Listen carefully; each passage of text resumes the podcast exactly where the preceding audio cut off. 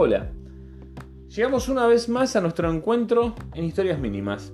Gracias por estar ahí, por ser parte de, este proyecto. Es muy pero muy importante para mí que estés ahí del otro lado.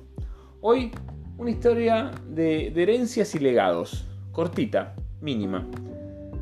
Había una vez un rey de muy, muy mal genio, áspero con sus sirvientes, asesores, esposa y cualquiera que se cruzara.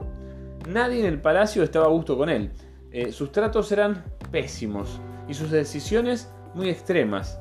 Muy duro con el pueblo. Eh, este estaba sumergido en un despotismo extremo. Al tiempo la reina queda embarazada y al cabo de los meses nació el heredero. Un bello niño que consigo traía la continuidad del reino. Este niño fue criado por una madraza y un hombre humilde y culto. Ambos les enseñaron las artes de, gobernar y todas las cosas conocidas hasta ese entonces. El niño fue creciendo en estatura y en sabiduría. Luego de unas cuantas décadas, el rey enfermó y murió. Y accedió al trono su hijo. El pueblo, acostumbrado al mal vivir, tomó la muerte del rey como algo pasajero y, y siguió en su día a día sin esperar nada extraordinario. Pero no fue así. Las cosas tomaron rumbos muy diferentes. Los impuestos y los tiempos de espera se tornaron más flexibles. El nuevo rey abrió las puertas del castillo para personalmente escuchar las necesidades del pueblo y ver cómo colaborar desde su posición para que todos tuvieran mejores oportunidades y lograran vivir una buena vida. El pueblo se extrañó en gran manera, esperaba que su nuevo líder mantuviera las inflexibles maneras de su padre. Pero nada de eso ocurrió, todo cambió, para bien, y colorín colorado, esta historia se ha acabado. Una historia de hadas, ¿no?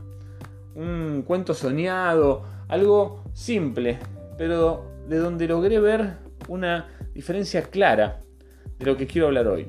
El pueblo esperaba que el nuevo rey se mantuviera en la misma tesitura que su padre, una vez que había heredado del reino. Pero no fue así, porque ese joven había sido criado por otra gente, no por su padre. Este joven había heredado el reino, pero vivía según el legado de aquella madraza y aquel sabio hombre que lo habían criado. Muchas veces, la verdad, pensé en, en invertir acá o allá para ver qué dejarle a mi familia. Algún departamento, auto, dinero en el banco, una buena carrera universitaria donde forjar un futuro sustentable. Pero las arenas del tiempo me enseñaron que nada de eso tiene valor si no dejamos un legado de amor, de honestidad, una cultura del por favor y muchas gracias, de saber que el otro tiene tanto valor como yo y hasta los animales deben ser tratados con bondad. Todo lo que tenga un valor monetario, toda la herencia que podamos dejar, corre el riesgo de que alguien lo hurte y se eche a perder en este mundo. Pero el otro nunca se perderá.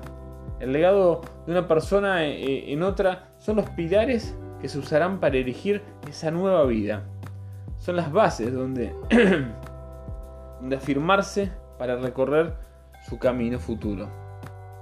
Por eso cuando los nuestros miren hacia atrás y nos recuerden, ¿qué recordarán de nosotros? No es por ser fatalista, eh, tengo el deseo en Dios que me dé muchos días por delante, pero aprendí que debo hacerme esa pregunta para sondear qué legado estoy dejando. Debemos sernos sinceros y responder con el corazón para poder maniobrar si es necesario, a otros rumbos. Leí una nota cuando buscaba un poco de información sobre el tema de hoy, que una mujer, cuando le preguntaron qué recordaba de su padre, ella respondió que las caricias de él, los paseos en el bosque, las miradas llenas de amor, el estar cuando lo, necesitaba, los consejos que le había dado. Recordaba al hombre que había estado para ella desde niña. La mujer nunca mencionó que había heredado una gran fortuna y un próspero negocio como les decía, el tiempo me hizo dar cuenta de que cuando mi hija mira hacia atrás en su vida, quiero que, logre ver al hombre que la acompañó, que la amó, que la aconsejó y mimó, y que le dejó un, legado inquebrantable, que, que le abrirá toda puerta ante ella. Mi legado se llama Jesús. Mi legado es amar a Dios por sobre todas las cosas y sobre todas las personas y a las personas de igual manera que me amo a mí mismo. Partiendo de ahí, todo se podrá lograr, porque en Jesús todo es posible. Él hace todo nuevo. Tu pasado es perdonado y tu futuro será maravilloso, porque para el que cree, todo es posible. No tengo dudas que a pesar de los tropezones de mi día a día, el legado que dejaré será mejor que cualquier herencia de los más grandes y adinerados hombres de la historia. ¿Y vos qué estás dejando? ¿Por qué te recordarán? ¿Por una abultada herencia o un legado eterno? Agarra fuerte la brújula, no bajes los brazos y hace que todo suceda. Dios te bendice. Chao.